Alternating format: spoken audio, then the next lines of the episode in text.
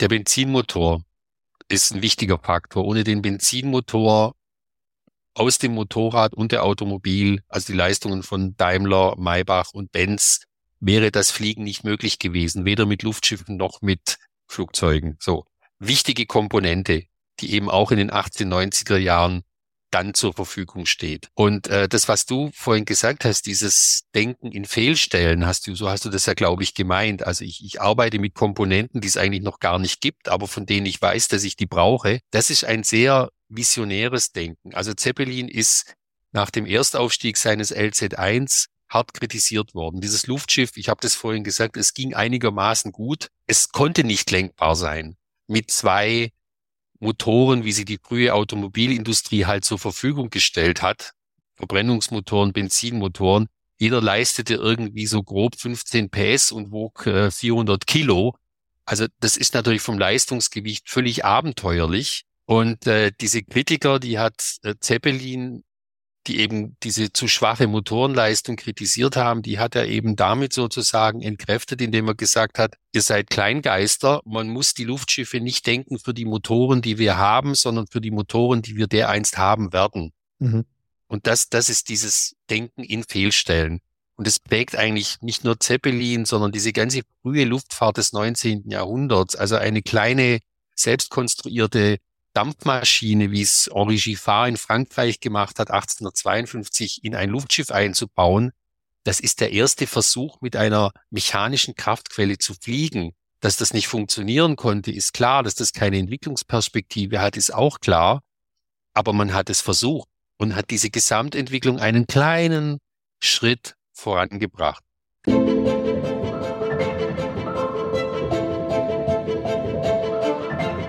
Innovation weiterdenken und Zukunft einfach machen.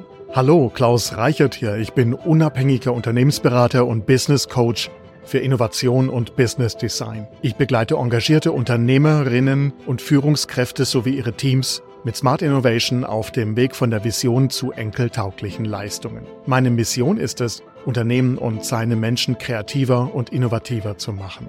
Ich arbeite remote von Baden-Württemberg aus. Im Smart Innovation Podcast spreche ich mit engagierten und kreativen Menschen über Innovation, über Innovationsmanagement, Unternehmertum und Verantwortung, gerade im Kontext des Klimawandels.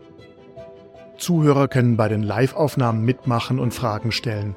So wird Innovation lebendig und leicht umsetzbar. Die Live-Aufnahmen sind mittwochs, Episoden erscheinen montags. Den Link zu Terminen, Newsletter und dem Transkript finden Sie in den Show Notes. Bleiben Sie auf dem Laufenden und folgen Sie der Show, wo immer Sie Ihre Podcasts hören oder auf klausreichert.de-linkedin. Und denken Sie daran, es gibt kein Ende von Innovation, nur Starts. Heute geht es um die Auswirkungen Zeppelins. Es geht um die Innovationsgeschichte ausgehend von Ferdinand von Zeppelin. Mein Gesprächspartner ist Jürgen Bleibler. Er ist Leiter der Abteilung Zeppelin des Zeppelin Museums in Friedrichshafen am Bodensee. Hallo Jürgen, schön, dass du heute mit dabei bist. Hallo Klaus, freut mich sehr. Jürgen, wir haben uns ja schon mal über äh, das Thema Zeppelin Spirit unterhalten. In früheren Episoden sind wir auf das Thema auch schon eingegangen. Wir werden die Links dazu natürlich auch in den Show Notes machen. Heute haben wir uns was Spezielles vorgenommen, nämlich die noch heute spürbaren Auswirkungen des Ferdinand von Zeppelin zu betrachten. Du hast mir da schon viel erzählt und das hat mich richtig äh, gespannt gemacht auf das, worüber wir heute noch reden werden. Ferdinand von Zeppelin, große Gestalt, da kann man viel drüber reden, viel lesen, da gibt es viele Filme dazu. Du beschäftigst dich ja sehr intensiv mit der Figur, mit äh, dem Menschen, mit den mit der Geschichte, auch natürlich der Firmen, äh, die, die daraus entstanden sind. Wenn du das mit ein paar wenigen Worten beschreiben müsstest, was diesen Mann ausmachte, wie würde das lauten? Wenige Worte sind immer besonders schwierig, aber ich würde es mal so sagen. Also das Wort Pioniergeist ist ja sehr, sehr klischeebehaftet. Das würde ich da eher ablehnen. Aber was Zeppelin eben ausgezeichnet hat, war eine, eine Leidenschaft für ein Thema, das eben irgendwann mal von einer jahrhundertealten Utopie zu einer etwas konkreteren Geschichte werden konnte. Und das fiel genau in seine, in die Zeit seiner Wirksamkeit. Und das ist die Idee vom Fliegen. Und das ist das, was ihn fasziniert hat und was er umsetzen wollte. Was oft übersehen wird, ist ist auch das persönliche Moment bei solchen Innovationen, das psychologische Moment. Also was, was treibt mich an? Und äh, das ist bei Zeppelin sicher ein wichtiger Faktor, weil er eben an Anfang der 1890er Jahre eben seinen, seinen Offiziersberuf gezwungenermaßen verlassen muss und sich doch mit relativ, in einem relativ jungen Alter, er ist ja 1838 geboren, eigentlich psychologisch zurückgesetzt und gekränkt fühlt. Und dann etwas, was für ihn vorher ein, ein Interesse war, ein, ein schweifendes Hobby, nämlich genau diese, diese Luftfahrt, das holt er aus der Schublade in einer Zeit in den 1890er Jahren, als eben auch technologische Voraussetzungen da sind, die das konkretisieren und, und möglicher machen und äh, macht es eben aus, auch aus dieser psychologischen Kränkung zu seiner, zu seiner persönlichen Aufgabe, die natürlich in der Zeit auch nationalistisch aufgeladen ist.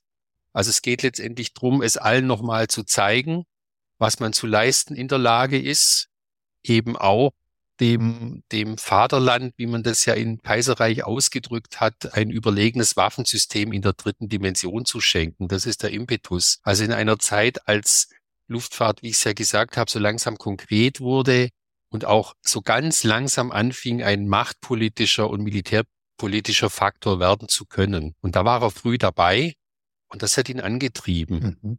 Und äh, der zweite wichtige Aspekt, wenn du mich so nach, nach wenigen Worten fragst, das ist der, der Gedanke des Netzwerkers, des Systemdenkers, also in einem ganz modernen Sinne. Die Begriffe kamen ja alle viel später erst auf.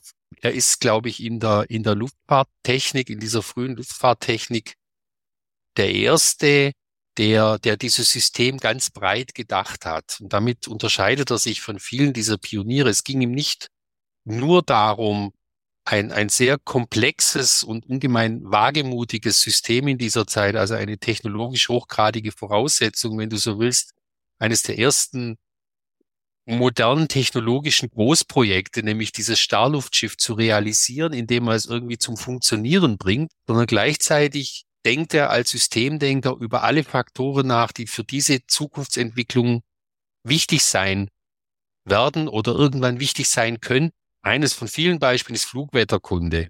Natürlich ging es erstmal darum, 1900 mit LZ1 irgendwie hochzukommen und irgendwie das halbwegs zu überstehen. Das war auch der Erfolg dieser Erstleistung, dass es nämlich so halbwegs nicht schief ging und genügend ermutigend war, um weiterzumachen. Gleichzeitig hat er schon sehr früh, nämlich ab 1908, als ja auch durch eine Volksspende, worüber wir nachher auch noch mal reden müssen, also das Glück und der Zufall ist eben auch eine ganz wichtige Rolle, eine ganz wichtige Funktion bei, bei Durchsetzung von Technik, dass er da eben Mittel aus dieser Volksspende zur Verfügung hat und dann in alles Mögliche investiert, was Luftfahrt ausmacht heute, also in Flugwetterkunde. Er wusste, die Luftschiffe sind noch nicht in der Lage, lange Fahrten zu machen. Aber wenn sie dazu in der Lage sind, braucht man Wettervorhersagen, man braucht meteorologische Forschung und darin hat er investiert. Weißt du, das sind so, also dieses dieses Nachdenken über mögliche Absatzmärkte, die er definiert hat, über zukünftige Absatzmärkte, die hat er benannt. Das ist nämlich Krieg, also Rüstung, das ist Verkehr natürlich bei der Luftfahrt und das ist Forschung. Und das sind heute noch die drei wesentlichen Absatzmärkte und die drei wesentlichen Antriebsfaktoren für Luftfahrt und für Raumfahrt. Das heißt, er hat da schon über Sachen auch nachgedacht, im Grunde, bevor er überhaupt erfolgreich geflogen ist. Richtig. So, im Kopf ist er natürlich schon geflogen, denke ich mal. Ja, das, ja. Das, das Bild war schon da. Ja, und auch als er dann geflogen ist und so mit Ach und Kraft geflogen ist, denkt er, denkt er sozusagen immer einen Schritt weiter. Und etwas vom, vom Faszinierendsten an seiner Persönlichkeit ist, also als, als Innovator und was ihn antreibt, ist, dass er eben auch die Grenzen des eigenen Systems ganz früh denkt. Also er erkennt schon, dieses Starluftschiff ist eine Entwicklungsstufe in der Luftfahrt. Und diese Entwicklungsstufe wird abgelöst, nämlich durch das Flugzeug.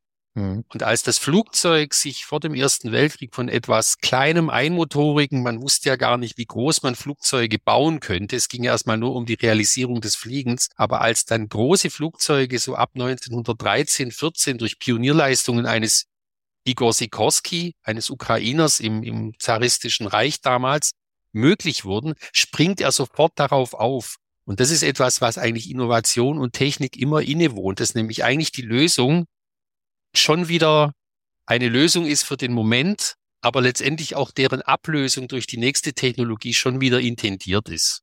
Ja, auf den Schultern von Giganten stehen, wenn wir da jetzt Newton dann zitieren wollen. Ja. Aber du, da sprichst du jetzt einen spannenden Punkt an. Wenn wir jetzt, äh, wie, wie, jeder Mensch versteht wahrscheinlich seine eigene Welt, seine eigene Umgebung als etwas Besonderes, äh, geht davon aus, dass es so nie zuvor in der Geschichte da war und auch nie wieder kommen wird und natürlich besonders glücklich, schwer oder wie auch immer äh, eben sein kann. Wenn wir jetzt ungefähr diese 100, 150 Jahre zurückgehen, erleben wir im Grunde eine Welt in Europa, die geprägt ist von Gründung, von Technologisierung, von einer Vielzahl von Energie, die ein, also große Energie, die eingesetzt wird, um große Dinge bewegen zu können.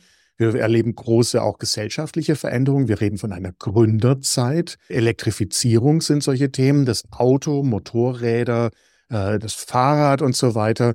Ähm, all diese Dinge verbreiten sich.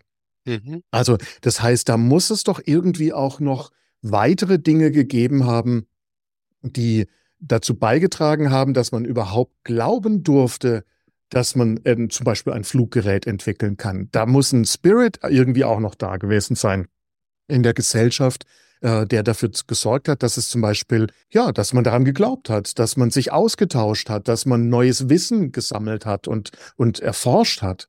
Das ist ein, ist ein wichtiger Aspekt, was du ansprichst, und das hat im Grunde zwei Seiten. Also ein wesentlicher Punkt dieses, dieses Innovationsspirits, du hast ja auch die Gründerzeit erwähnt, ist natürlich auch, sind Nationalstaaten, die es schon länger oder weniger lang gibt. Das ist eine Zeit auch von, von Imperialismus und Definition über, auch über militärische Größe. Das spielt eine wichtige Rolle. Das sind auch Einigungsfaktoren, die Nationen auch mental zusammenziehen sozusagen. Und das andere sind einfach technologische Voraussetzungen, die geschaffen werden durch Industrialisierung, durch Innovation. Ein eindrucksvolles Beispiel ist das Aluminium.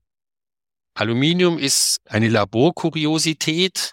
Aluminium ist ein Schmuckmetall, das ist etwas Seltsames, was irgendwie faszinierend ist aufgrund seiner Haptik und seines geringen Gewichts. Es entsteht eine Aluminiumindustrie, die zuerst sehr klein ist. Ab den 1890er Jahren, man hat ja immense Aufwendungen für Energie, für elektrischen Strom, den man für die Produktion von Aluminium braucht, baut Aluminiumindustrie da, wo Strom billig herzustellen war, das heißt da, wo Wasserkraft vorliegt. Also es hängt auch mit Fortschritten in der Starkstromelektrik zusammen, die das, die das möglich machen also am, am Rheinfall in Neuhausen oder am Niagara-Fall in den USA und in Kanada entstehen Aluminiumwerke, die aber eigentlich für diesen riesigen Absatz, den sie produzieren könnten, keinen Markt haben. Und jetzt kommt die die Luftfahrt, und das ist hier zuerst mal das Luftschiff, das Zeppelinsche Starluftschiff als Innovationstreiber kommt ins Spiel und stellt an dieses Material ganz neue Anforderungen, die es vorher nicht gab. Vorher hat das Militär leichtere Zeltstangen oder leichtere Tornister geordert, die irgendwie im Feld Vorteile versprochen haben, aber es war für diese, diese Aluminiumindustrie kein Zukunftsmarkt. Und jetzt kommt sozusagen das Hölzchen zum Stöckchen durch die Luftfahrt und Zeppelin baut sein erstes Luftschiff hier, bringt es 1900 in die Luft.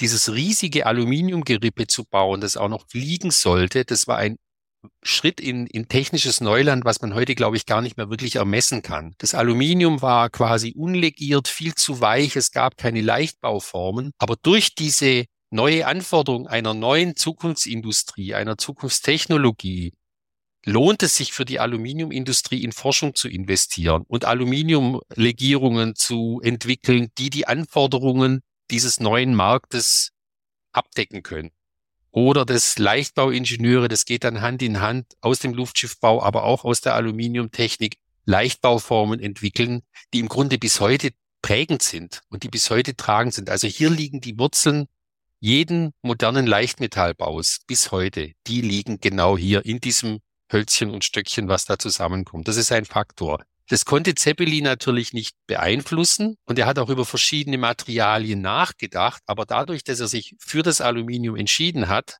war das gesetzt und das ist auch das zukunftsfähigste Material gewesen, also die richtige Entscheidung. Und jetzt beginnt dieser Mechanismus, den ich, den ich vorhin angesprochen habe. Da kamen so verschiedene Dinge zusammen. Wir hatten es angesprochen, eben Strom. Starkstromtechnik. In Anführungszeichen des Aluminiums dann erste Investitionen in, in die Aluminiumherstellung im großen Stil dann auch. Äh, inklusive eben wahrscheinlich auch Ideen, die man da in dem Zusammenhang dann auch äh, gespielt hat. Dann kam, kommt mindestens ein Mensch dazu, der sagt, Mensch, oh, Aluminium könnte man mal ausprobieren, kommt dann mit weiteren Anforderungen und mhm. pusht damit im Grunde ja auch die Industrie nach vorne. Und äh, er ist jetzt nicht der Alleinige, der darüber nachdenkt, das sind viele andere auch, aber im Grunde hilft er dann sozusagen mit dem, was er sich hm, in Anführungszeichen erträumt oder anfordert, die anderen voranzubringen, ja, ihm das auch zu liefern, was er braucht. Also das genau. heißt, das ist so ein bisschen auch ein zukünftiges Denken. Ich weiß, genau. heute ist es noch nicht da, aber ich weiß, es ist, ich glaube, es ist möglich, dass es kommen kann in ein paar, in wenigen Jahren. Der Benzinmotor ist ein wichtiger Faktor. Ohne den Benzinmotor aus dem Motorrad und der Automobil, also die Leistungen von Daimler, Maybach und Benz, wäre das Fliegen nicht möglich gewesen, weder mit Luftschiffen noch mit Flugzeugen. So wichtige Komponente, die eben auch in den 1890er Jahren dann zur Verfügung steht. Und äh, das, was du vorhin gesagt hast, dieses Denken in Fehlstellen, hast du, so hast du das ja, glaube ich, gemeint. Also ich, ich arbeite mit Komponenten, die es eigentlich noch gar nicht gibt, aber von denen ich weiß, dass ich die brauche. Das ist ein sehr visionäres Denken. Also Zeppelin ist nach dem Erstaufstieg seines LZ1 hart kritisiert worden. Dieses Luftschiff, ich habe das vorhin gesagt, es ging einigermaßen gut. Es konnte nicht lenkbar sein. Mit zwei Motoren, wie sie die frühe Automobilindustrie halt zur Verfügung gestellt hat, Verbrennungsmotoren, Benzinmotoren, jeder leistete irgendwie so grob 15 PS und wog äh, 400 Kilo. Also das ist natürlich vom Leistungsgewicht völlig abenteuerlich. Und äh, diese Kritiker, die hat äh, Zeppelin die eben diese zu schwache Motorenleistung kritisiert haben, die hat er eben damit sozusagen entkräftet, indem er gesagt hat, ihr seid Kleingeister, man muss die Luftschiffe nicht denken für die Motoren, die wir haben, sondern für die Motoren, die wir dereinst haben werden. Mhm. Und das, das ist dieses Denken in Fehlstellen.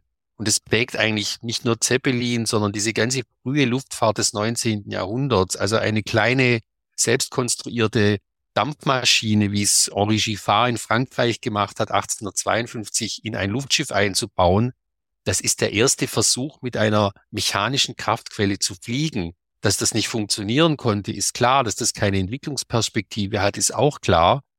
Aber man hat es versucht und hat diese Gesamtentwicklung einen kleinen Schritt vorangebracht. Das erste lenkbare Luftfahrzeug, das wirklich steuerbar war, also natürlich Luftschiff 1884, war die La France in Frankreich. Das erste Luftschiff, mit dem man von einem Ausgangspunkt irgendwo hin und kontrolliert wieder zum Ausgangspunkt zurückfahren konnte bei mehreren Fahrten. Also es war der Beweis der Lenkbarkeit. Das hatte einen Elektroantrieb. Natürlich hat man im 19. Jahrhundert diese neuen Kraftquellen, die die industrielle Revolution zur Verfügung gestellt hat, in der Luftfahrt ausprobiert. Das hat auch gut funktioniert mit dem Elektromotor. Nur natürlich waren die Batterien viel zu schwer. Also auch keine Entwicklungsperspektive. Und letztendlich musste man auf den schnelllaufenden Benzinmotor warten, um dann wirklich diesen Durchbruch zu erzielen. So, und das, das ist diese Wechselbeziehungen. Und es gehört natürlich auch Glück dazu, dass die richtige Komponente zur richtigen Zeit am richtigen Platz ist. Während mhm. Zeppelin mit seiner Starluftschiff-Idee die ja deutlich älter ist, also wäre er schon sozusagen äh, Anfang der 1890er Jahre zu einem Bau gekommen, weil ihn vielleicht das Preußen überschüttet hätte oder so, er wäre glorios gescheitert, weil wichtige Komponenten noch nicht weit genug waren, die für ihn unverzichtbar waren. Ja, und, und vor allem auch plötzlich denkbar wurden, weil ich erinnere mich, die Motoren, die waren immer zu schwer, die waren immer zu wenig leistungsfähig. Ähm, und dann muss man eben aber auch mal dran glauben, dass das sozusagen die, die nächste Entwicklung genau. besser wird, leichter ja. wird, schneller ja. wird. Ja. Und wenn es die anderen nicht machen, dann machen wir es vielleicht auch selber. Ne? Das Richtig. sind ja auch dann so Komponenten von, äh, die da dazugehören. Man hat vielleicht erstmal nicht das Geld dazu oder die Vorstellung, wie man es am besten machen könnte, aber man hat es zumindest als Option in der Hinterhand. Richtig. Und das ist ja das, was, was dann ganz wichtig wird, also wenn wir auch über den Zeppelin-Konzern und die Wirksamkeit bis heute sprechen, dass eben Zeppelin ab einem bestimmten Zeitpunkt eben das Geld reichlich zur Verfügung hatte, nämlich ab 1908, als eben durch den Verlust des LZ4 bei echter Dingen diese Volksspende sich, sich entzündet hat. Also ein beispielloser nationaler Akt der Unterstützung für diesen Grafen, der in diesem Jahr eben auch 70 wurde sozusagen, ja, also als Kreis nochmal durchgestartet, wenn man so will. Und äh, damit konnte nun Zeppelin all diese ungelösten Grundlagenprobleme in-house lösen und diesen Zeppelin-Konzern gründen. Und er musste da natürlich nichts in die Aluminiumindustrie investieren, weil die da war. Die war etabliert. Die hatte schon genügend eigenes Interesse, weil nämlich durch diese Innovationsleistung auf dem, aus dem Luftschiffbau sich eben wieder andere und, und zusätzliche Absatzmärkte generiert haben. Also wenn du so willst, kannst du die Tatsache, dass wir heute alles in, in nutzlose, dünne Aluminiumfolie einwickeln, um es frisch zu halten, das kannst du letztendlich auf Zeppelin zurückführen. Wie alles andere auch. Oder dass wir Fenster haben oder was das für eine Rolle im Bau spielt und so weiter. Aber die Motoren, also es tat sich dann schon was natürlich nach LZ1. Aber letztendlich blieben die Motoren das Hauptproblem der Luftfahrt und der Luftschifffahrt, weil sie einfach immer noch zu schwer waren, das Leistungsgewicht war zu schlecht, sie waren zu, zu kompliziert aufgebaut, um sie zum Beispiel auch in einer Gondel warten und auch reparieren zu können. Und mit diesem Geld aus dieser Volksspende entsteht nun ein Motorenbau um Karl Maybach rum, der von Wilhelm Maybach, seinem Vater Zeppelin sozusagen empfohlen wird, um dieses drängendste technologische Grundlagenproblem zu lösen. Und das ist jetzt dieses Selbermachen. Also Dinge, die es am Markt gab, wie Aluminium und eine funktionierende Industrie, die muss er nicht selber lösen. Aber Dinge, die ihn am Markt eben nicht befriedigt haben, wie zum Beispiel Motoren oder später Zahnräder und darauf aufbauend Getriebe durch die ZF, die hat er selber gelöst. Oder lösen lassen, muss man ja sagen. Dieses Netzwerkdenken, von dem du gesprochen hast, ist da dann vordergründig wichtig. Richtig. Und der Blick für die richtige Begabung, also ein, ein, ein Nachkomme von Zeppelin, ich darf das sagen, hat mich auch autorisiert, dass ich das sagen darf. Er hat gesagt, Zeppelin war unterwegs wie ein Trüffelschwein. Auf der Suche nach der richtigen Begabung, der richtigen Lösung, dem richtigen Material, auf der Suche nach Geld, auf der Suche nach der richtigen Verbindung. Und das ist das, was ich ein, eingangs gesagt habe, dieser Systemdenker-Gedanke, dieser Netzwerkgedanke. Und dann natürlich auch für seine Zeit sehr interessant als Adeliger im Kaiserreich sozialisiert, als Offizier völlig frei von Dünkel, also auch gegenüber den bürgerlichen Ingenieuren, diesen jungen Kerls, diesen Feuerköpfen, die voller Ideen sprühten, sondern einfach gesagt, kommt her zu mir, schart euch um mich und macht es der hatte ja sicher eine Ausstrahlung. Ne? Der war ja dann irgendwann sehr, sehr bekannt. Wie stellst du dir das vor? Oder gibt es irgendwie eine Unterlage, wie zum Beispiel dann der Maybach angeschrieben worden ist oder gefragt worden ist, ob er nicht kommen möchte? Karl Maybach hat ja mit seinem Vater die, die Daimler Motorengesellschaft verlassen und Wilhelm Maybach, man nannte ihn ja auch den König der Konstrukteure, das war ein ganz großer. Also Wilhelm Maybach ist der Vater des modernen Automobils, des Mercedes bei Daimler gewesen. Aber es gab da ähm, Zurücksetzungen und Kränkungen und Probleme und er war aber auch an Daimler vertraglich gebunden, dass er sozusagen für kein Konkurrenzunternehmen arbeiten darf. Und deshalb hat er quasi seinen Sohn vorgeschickt, der vorher, glaube ich, in Frankreich war und dort viel gelernt hat, weil in Frankreich ja auch der frühe Automobilismus viel weiter war als im Deutschen Kaiserreich. Das war ja auch, glaube ich, noch in der Zwischenkriegszeit so, zumindest bis in die 30er Jahre. Letztendlich ist der erste Luftschiffmotor, den Karl Maybach hier für Zeppelin entwickelt hat, der AZ von 1909, ist sozusagen ein gemeinsames Ideenkind der beiden geworden. Und wie Zeppelin ihn jetzt konkret angesprochen hat, ich bin kein, kein ausgesprochener Maybach-Experte, das weiß ich jetzt nicht, aber letztendlich wird es über den Vater gelaufen sein, der gesagt hat, äh, ich empfehle Ihnen meinen Sohn.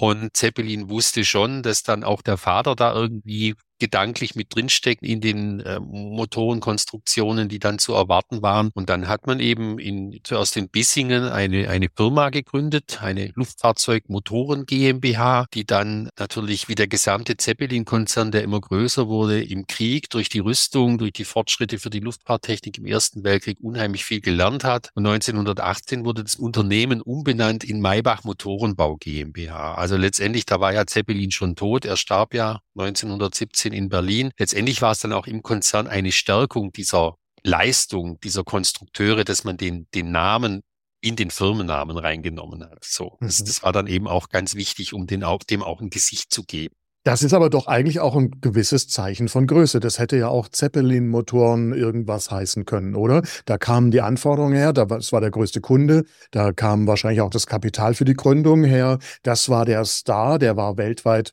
deutschlandweit bekannt.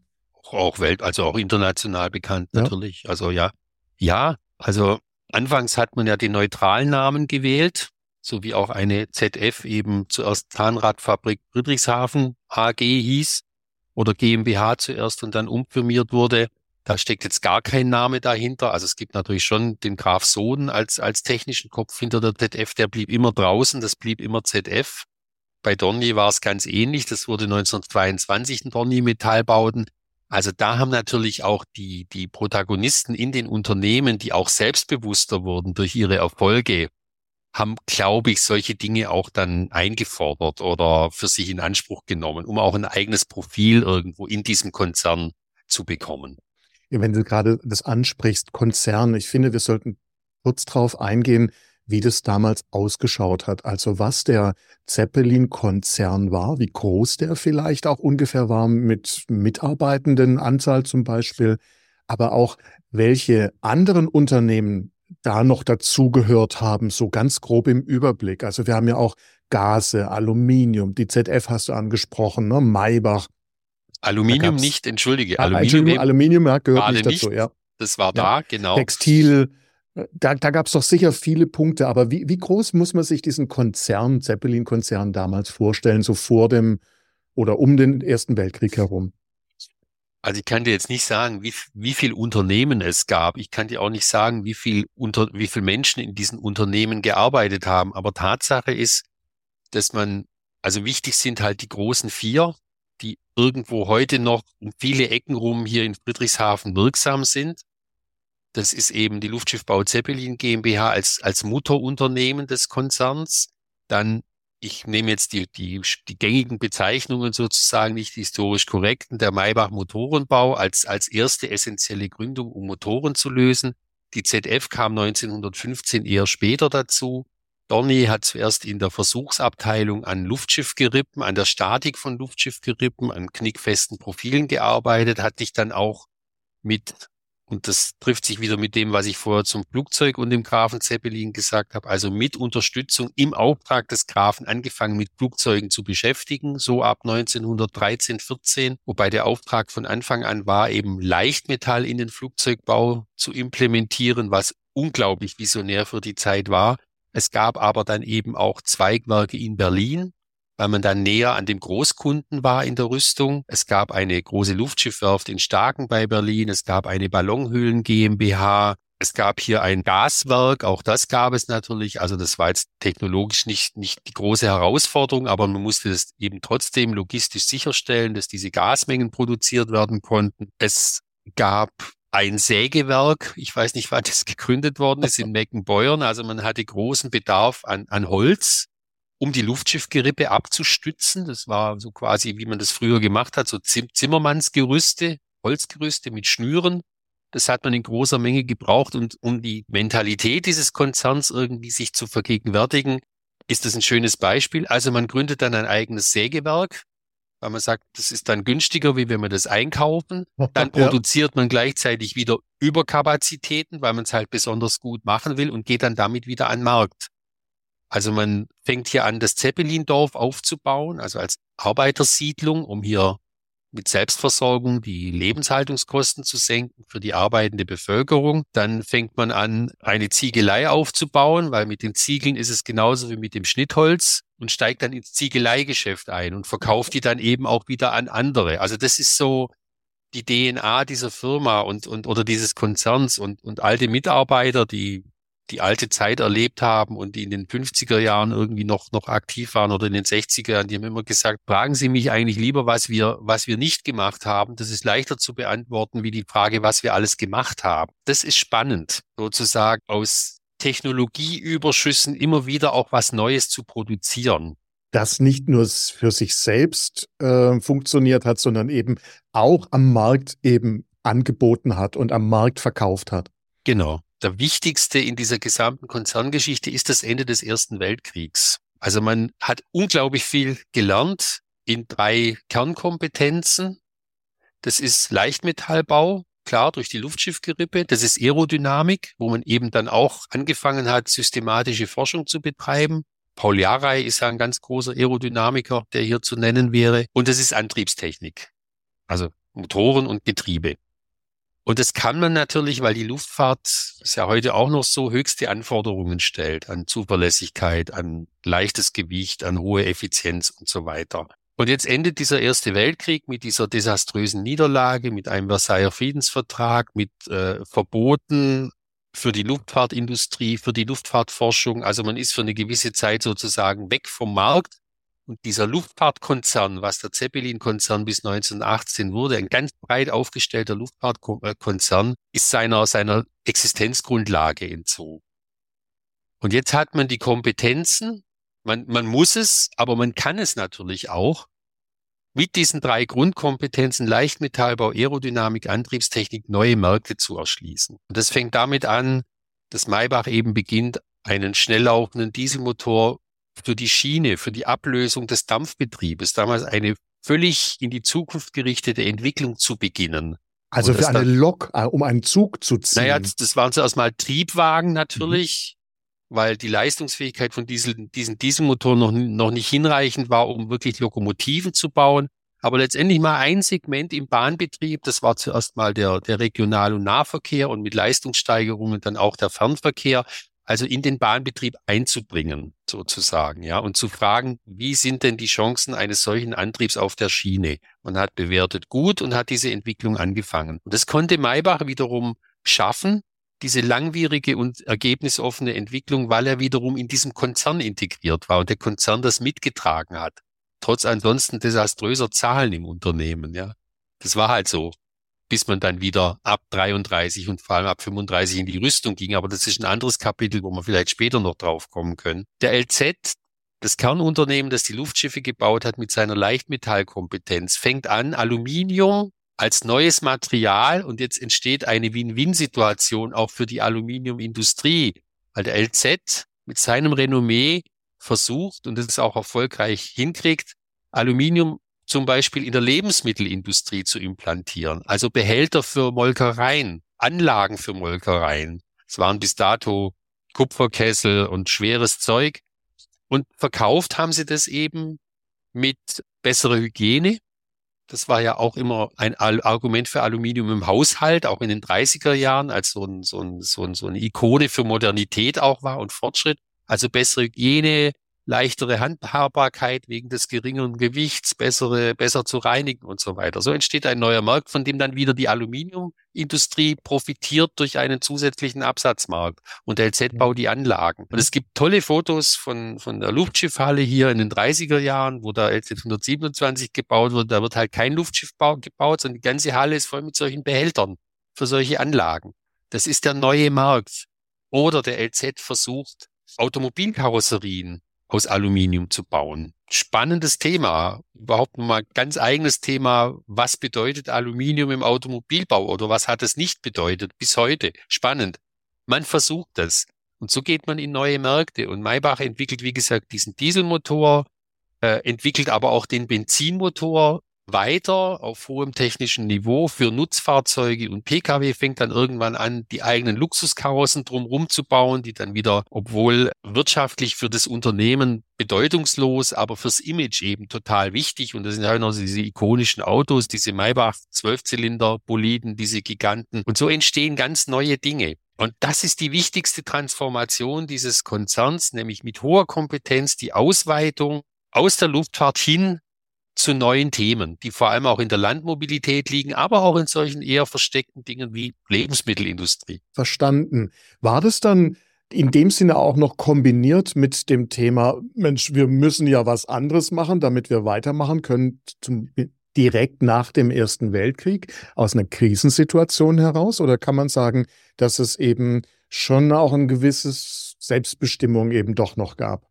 Ich glaube, es war zuerst mal die Krisensituation, das Wegbrechen der Luftfahrtmärkte, aber auch wenn man das jetzt vom für Deutschland ja fatalen Ende dieses Krieges abkoppelt. Also die, die Luftfahrtindustrien waren auch bei den Siegermächten, also die britische, die italienische, die französische, die britische und die französische waren die wichtigsten neben der deutschen 1918. Die waren natürlich mit der gleichen Transformation konfrontiert, weil eben die Rüstungsmärkte sofort in den Keller gebrochen sind. Die Staaten waren pleite und kriegsmüde. Es gab keine Rüstungsaufträge mehr. Der Zeppelin-Konzern weil er eben diese breite Aufstellung hatte, weil er vom Luftschiff kam, durch Dorni und andere, die Weiterentwicklung, durch Zeppelin natürlich, die Weiterentwicklung zum Flugzeug gemacht hat, durch Zeppelins visionäre Kraft, das zu sehen, dass das das nächste System ist. Und weil diese vielen Kompetenzen und diese viele Grundlagenforschung da war und diese Vernetzung auch natürlich mit Hochschulen und sowas, es war auch für Zeppelin selbstverständlich, mit Hochschulen zusammenzuarbeiten. Also alles völlig modern. Hat sich dieser Konzern eben auch leichter getan, aus der Not eine Tugend zu machen,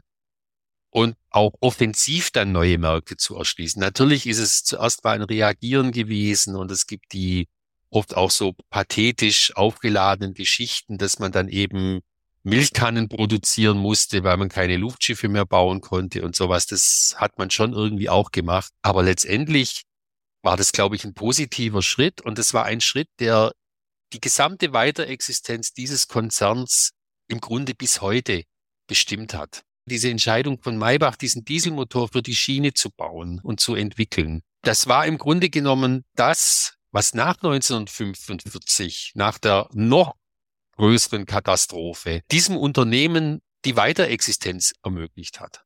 Nichts anderes. Das heißt also, was da in den frühen Zwanzigern angeschoben worden ist, was visionär war, wir reden von im, im Zugbereich, im Eisenbahnbereich reden wir von Lokomotiven mit Dampfantrieb. Da wurde Kohle verheizt. Das hat gequalmt und war schwierig zu bedienen und, und, und. Da zu denken, dass man das auch mit einem Dieselmotor machen könnte, mit einer einfacheren Technologie im Grunde auch. Sowas sozusagen hat sich entwickelt und hat dann, sagen wir mal, 20, 25, 30 Jahre später erst eigentlich seine richtige Wirkung entfaltet. Richtig also seine langfristige Wirkung. Die Dieselmotoren für die Schiene waren für Maybach bis zum Beginn des Zweiten Weltkriegs der einzige zivile Markt, der größte zivile Markt. Die Automobile, habe ich gesagt, sind spektakulär, aber wirtschaftlich bedeutungslos. Gleichzeitig habe ich vorhin gesagt, dass Maybach eben den Benzinmotor parallel zu dieser neuen Entwicklung Diesel weiterentwickelt hat auf hohem technischen Niveau. Und diese Weiterentwicklung hat ihn dann in die Lage versetzt, dieser wichtigste mit weitem Abstand, mit irgendwie weit über 95 Prozent der, der Wehrmachtsmotoren für Vollketten- und Halbkettenfahrzeuge kamen von Maybach. Das war dadurch möglich. Durch das technische wurde er dieser Rüstungslieferant. 1939 ist dieser zivile Markt Dieselmotor für die Schiene natürlich weggebrochen. Der war weg, weil die Rüstung die einzige Priorität hatte, eigentlich vorher schon, also ab 36 so ungefähr. Und dann kommt der Krieg und man baut eben diese Benzinmotoren für die Panzer in riesigen Mengen, die auch unglaublich innovativ waren. Also man hat da auch viel gelernt. Und dann ist dieser Krieg wieder zu Ende. Und jetzt gibt es einen Markt, einen neuen alten Markt, und das ist die Verdieselung der Schiene. Das heißt, alle Eisenbahnsysteme waren durch den Krieg zerstört, runtergewirtschaftet. Die Dampflokomotive galt als überaltet, Umwelt dreckig, laut. Also das war die Technik des 19. Jahrhunderts und jetzt hatte man einen riesigen Nachholbedarf. Und jetzt fängt Maybach da an, Massen von Motoren zu produzieren und vor allem auch zu exportieren, weil dieser Bedarf nicht nur in Deutschland natürlich war, bei der neuen Bundesbahn, sondern in allen westlichen Ländern, zu denen man ja eben wirtschaftliche Zugänge hatte. Und die Zeit ist aber ein bis zwei Generationen. Also wenn wir das mal in Zeit einfach fassen, um das vielleicht mit irgendwas anderem mal später vergleichen zu können. In jedem Falle, naja, ungefähr 25 Jahre mindestens, bis sich's gut entwickelt hatte, mhm. bis es auch äh, auf einem Stand war, wo es im Grunde ja nicht ausentwickelt war, aber eben äh, sehr hoch entwickelt war und dann quasi sich verbreiten konnte in der Eisenbahn. Und da hat es vielleicht nochmal 25 Jahre gedauert, bis es äh, da einen, einen, nennenswerten Anteil dann hatte. Ich kann mhm. mich erinnern, ich glaube in den 70ern habe ich noch Dampflok erlebt. Also so am Anfang der 70er, weiß ich nicht genau, ich glaube 76 fuhr, glaube ich, die letzte Dampflok auf dem Netz der Bundesbahn. Also das sind natürlich äh, la lange Prozesse, Also bis so eine Technik wirklich abgelöst wird, vor dem, das Problem kennen wir ja heute auch mit dem Verbrenner. Also keiner weiß, wie lange es nun wirklich dauern wird in letzter Konsequenz. Das weiß man erst in der Rückschau. Aber letztendlich war das schon, schon auch eine wichtige Imagefrage für die Bahn als Gesamtsystem, nicht nur in Deutschland, sondern anderswo auch, in der Moderne anzukommen. Zuerst mhm. in den USA, da war man da am schnellsten. Ende der 50er Jahre war Schluss mit Dampflokomotiven. Also die haben das so schnell gemacht wie nur irgend möglich, weil es unter anderen Bedingungen auch wieder eine Überlebensfrage für die privatwirtschaftlichen Bahnen in den USA war. Und da entstand ein riesiger Massenbedarf, den, den eben Maybach decken konnte, ganz mhm. massiv. Mhm. Und äh, der Benzinmotor, der ist eben seit 45 kein Faktor mehr. Das war der Automobilmotor, der Nutzfahrzeugmotor, der Panzermotor und nach 45 spielte der für Maybach keine Rolle. Das heißt, ohne die Kompetenz in dieser Dieselmotorenentwicklung, die sich ja dann auch auf Schiffe und andere Anwendungen, Notstromaggregate, ganzes, ganze Großmotorengeschäft, was die da ja auch heute noch machen, ohne diese Kompetenz und diese Entscheidung 1919 genau das zu tun, hätte das Unternehmen nach 45 keine Chance mehr gehabt. Und das, was davon in dem Bereich übrig ist, war zwischendurch, hatte verschiedene Namen, die MTU zum Beispiel, und ist eben heute Rolls-Royce Power Systems. Genau. Ja. Anderes Beispiel ist die ZF, ist ja heute noch der noch deutlich größere Faktor in Friedrichshafen, also der größere Arbeitgeber. Ich meine, inzwischen sind die alle weltweit tätig. Die ZF wird 1915 gegründet im Krieg als, als Spätling, als Nachkömmling in diesem Konzern.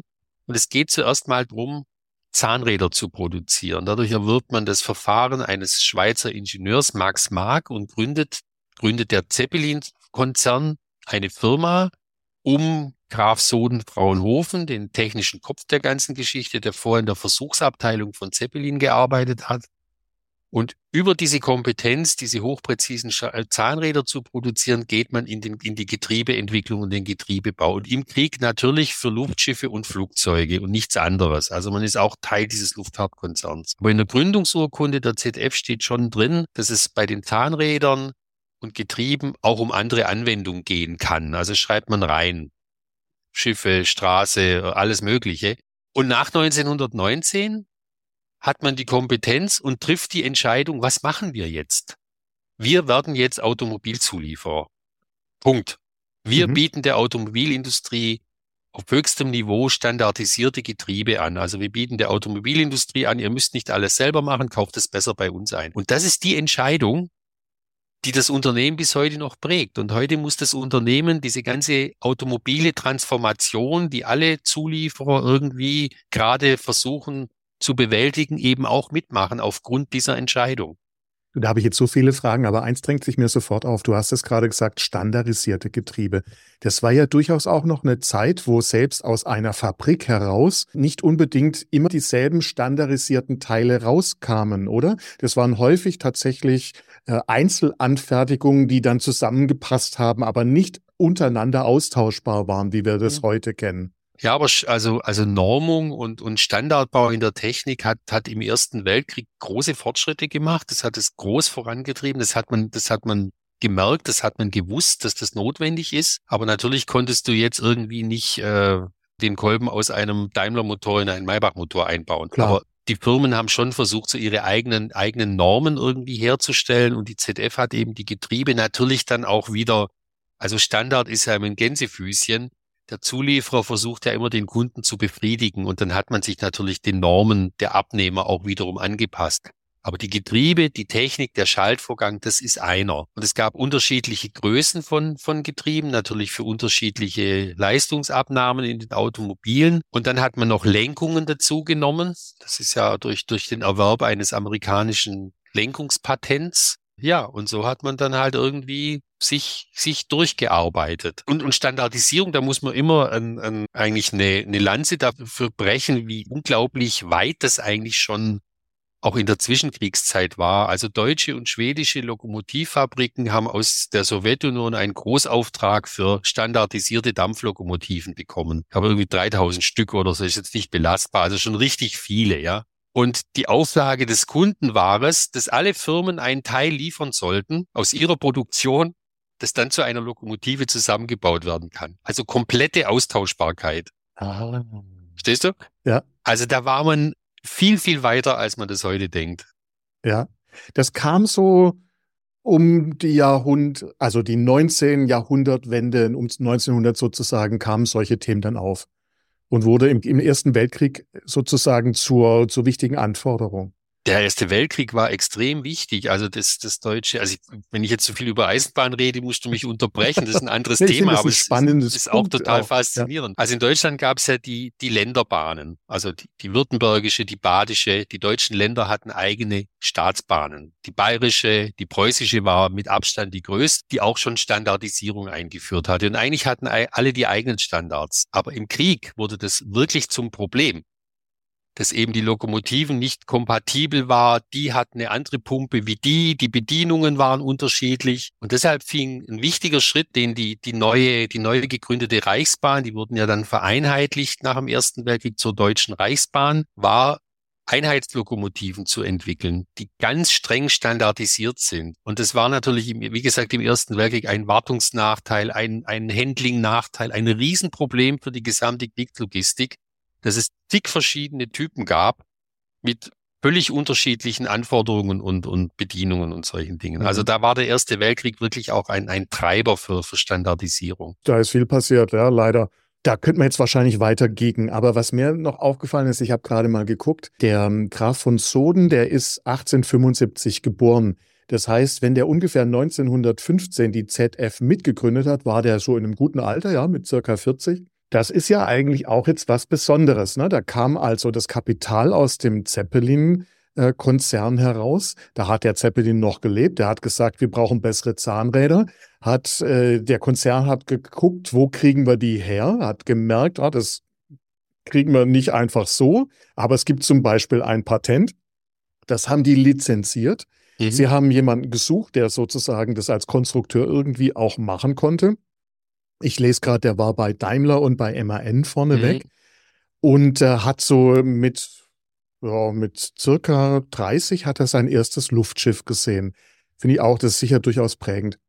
So, und dann wird ein erfahrener, aber doch junger Mensch damit beauftragt, ein Unternehmen zu gründen, auszugründen aus dem Konzern, mit Unterstützung des Konzerns aber auch zu tätig zu werden und, und äh, dann äh, für das eigene Unternehmen zu arbeiten, aber wiederum für andere zu arbeiten, so potenziell, ne? sodass mhm. man, das war schon mit angedacht von vornherein. Also weißt du, ich frage mich, was muss es, um jetzt wieder ein bisschen zurückzukommen und ein bisschen über den Zeppelin auszukicken, mhm. was muss das für ein Typ gewesen sein, der so drauf war? Ja, der war ein alter Knacker. Der war ja. äh, ein, ein ehemaliger Soldat. Der war ähm, in einer Zeit groß geworden, wo man eigentlich mit Dünkel gelebt hat, wenn man Adeliger war zum Beispiel. Er hatte ein großes technisches Interesse und es ist überliefert, dass er sich da auch von vielen seiner gleichaltrigen Offizierskollegen unterschied. Er hat auch äh, heute würde man sagen, progressive An Ansichten über innere Führung im Militär gehabt, also als, als Kommandeur, als Einheitskommandeur. Also er war, glaube ich, schon untypisch. Aber jetzt wird es spätestens Zeit für eine deutliche Grätsche, weil jetzt muss man Alfred Kohlsmann ins Spiel bringen. Okay. Du hast gerade das so angesprochen mit den Zahnrädern und dann sagt der Zeppelin, jetzt brauchen wir das und dann wird es gegründet. Ja, das habe ich jetzt einfach so gehofft, dass es irgendwie. Nee, das ist, aber das ist, wahrscheinlich äh, ist es anders, ja. Weil es, es hängt nämlich mit dem alten Knacker zusammen, den du mit Recht angesprochen hast. Also 1908 wird er 70, da ist er auf dem Höhepunkt seiner Karriere, da ist er auch noch Kommandant der Luftschiffe bei diesen aberwitzigen Unternehmungen und dann kommt der Geldsegen der Echterdinger Volksspende mit all dieser nationalen Aufladung, die dahinter steckt, kommt da rein. Und jetzt entsteht dieses Unternehmen und dieser Konzern. Und es wird eine Zeppelin Stiftung installiert und so weiter. Und man kann all das tun, was, was wir, worüber wir vorhin gesprochen haben. Also Grundlagenprobleme, eigene Forschung und was weiß ich was, Komponentenentwicklung mit all diesen Begabungen. Und jetzt kommt eben ein wichtiger Mann ins Spiel, das ist Alfred Kohlsmann, der Schwiegersohn des Aluminiumfabrikanten Karl Berg in Lüdenscheid, also auch frühes Netzwerk, Aluminium, haben wir ja drüber gesprochen. Und Kohlsmann wird hier, und das, das wird in Friedrichshafen leider viel zu gering geachtet, er wird hier wirklich und auch so unter einer etwas ähm, heroisierenden Sichtweise auf den, auf den alten Zeppelin wird es eben gerne übersehen. Er wird wirklich zum Architekten dieses Konzerns. Er ist der Manager. Er ist der Manager. Er trifft die unternehmerischen Entscheidungen, was gemacht wird und was nicht gemacht wird. Und das kann man gar nicht hoch genug schätzen. Wie gesagt, 1913 wird Zeppelin 75 und er wird natürlich auch nicht jünger und er wird sozusagen aus den operativen Konzernentscheidungen so langsam rausgedrängt. Er ist dann noch wichtig als Integrationsfigur, auch mit all seiner so als Ersatz Bismarck und als deutsche Integrationsfigur und Einigungsfigur in diesem zerrissenen Kaiserreich. Und wenn es einen Streik gibt, ist er auch natürlich ganz wichtig und, und ausgleichend und sagt, äh, jetzt macht mal halblang, oh, jetzt macht mal. Aber die Entscheidungen trifft er nicht mehr. Und jetzt kommt dieses Flugzeug ins Spiel und dieser Dornier und ein anderer, Alexander Baumann, den heute leider keiner mehr kennt. Und die beiden beauftragt er jetzt unter dem Eindruck dieser äh, Riesenflugzeuge im zaristischen Reich von Sikorsky, die zeigen, man kann ein Flugzeug auch viermotorig bauen und das hat ihn interessiert. Und jetzt kommt sozusagen der Auftrag an diese beiden Großflugzeuge zu entwickeln. Dornier ganz klar der Auftrag Wasserflugzeuge mit weitgehender Leichtmetallverwendung, also das, wenn man so will, innovativere, anspruchsvollere und langfristigere Projekt. Und für Baumann der Auftrag Baulandgestützte Riesenflugzeuge für den schnellen Fronteinsatz also sozusagen das schneller wirkende militärische Projekt. Und die werden dann eben auch in Starken in der Luftschiffwerft gebaut. Das geht dann wieder einher mit dem Rückgang der militärischen Luftschiffaufträge so ab Ende 16 oder so. Dann hat man dort schon die Kapazitäten, um dafür dann diese Flugzeuge als Ersatzprodukte auch für den strategischen Luftkrieg zu bauen. Und das ist im Grunde etwas, was für den Alten nochmal eine Spielwiese ist. Also mhm. er kann da nochmal großer Pionier und großer Innovator sein. Und es gibt im Airbus-Archiv in Immenstadt gibt es tolle Berichte von einem Obermeister Triller, der beim Dornier-Projekt in Seemoos dabei war. Und der beschreibt, wie der alte Graf da rumgeturnt ist. Man hat ihn halt machen lassen. Also wie in der Pionierzeit von LZ1, wie in der Frühzeit des Luftschiffbaus in der Manzeller Bucht. Da kann er noch mal. Und ich glaube, dass er dann auch gemerkt hat, wenn man jetzt mal den Krieg außen vor lässt, aber der Krieg ist der Treiber dieser Dinge, dass jetzt ganz schnell ganz viel in der Luftfahrt aufgeht. Und ich glaube, er hätte viel drum gegeben, wenn er da noch länger hätte leben können, um noch mehr mitzukriegen. Das heißt, es war wie so eine Art ja, dritter Frühling Spielwiese, Jungbrunnen, ja, so eine genau. Mischung aus Spielplatz und Jungbrunnen irgendwie so. Wie würdest du das bezeichnen, diese Verbindung zwischen dem Zeppelin und dem Dornier? Also den anderen, da kann ich leider überhaupt keine Frage dazu stellen. Das ist mir jetzt auch komplett neu. Der Dornier war sehr jung, der da dazu gekommen ist. Er wurde quasi, er hat sich, glaube ich, mehrere Male auch beworben. Er konnte, hat dann endlich auch eine Anstellung bekommen, hat äh, sich ganz sicher bewährt. Äh, hat sein Kapital auch bekommen irgendwann durch die Konstruktion eines, also durch das, das Gewinnen eines Wettbewerbes für eine Luftschiffhalle. Mhm. Als Mitarbeiter hat er trotzdem das Geld bekommen. Das ist ja auch eine, eine großzügige Handlung. Äh, ähm, jemanden gegenüber, den man vielleicht wirklich besonders schätzte oder wo man sich vielleicht äh, drin gespiegelt gesehen hat oder, oder, oder. Wie würdest du das denn einschätzen, ähm, wie, wie diese Beziehung war? Das ist das Ende des ersten Teils meines Gesprächs mit Jürgen Bleibler vom Zeppelin Museum in Friedrichshafen am Bodensee. Weiter geht es mit dem zweiten Teil, der Link dazu ist in den Show Notes.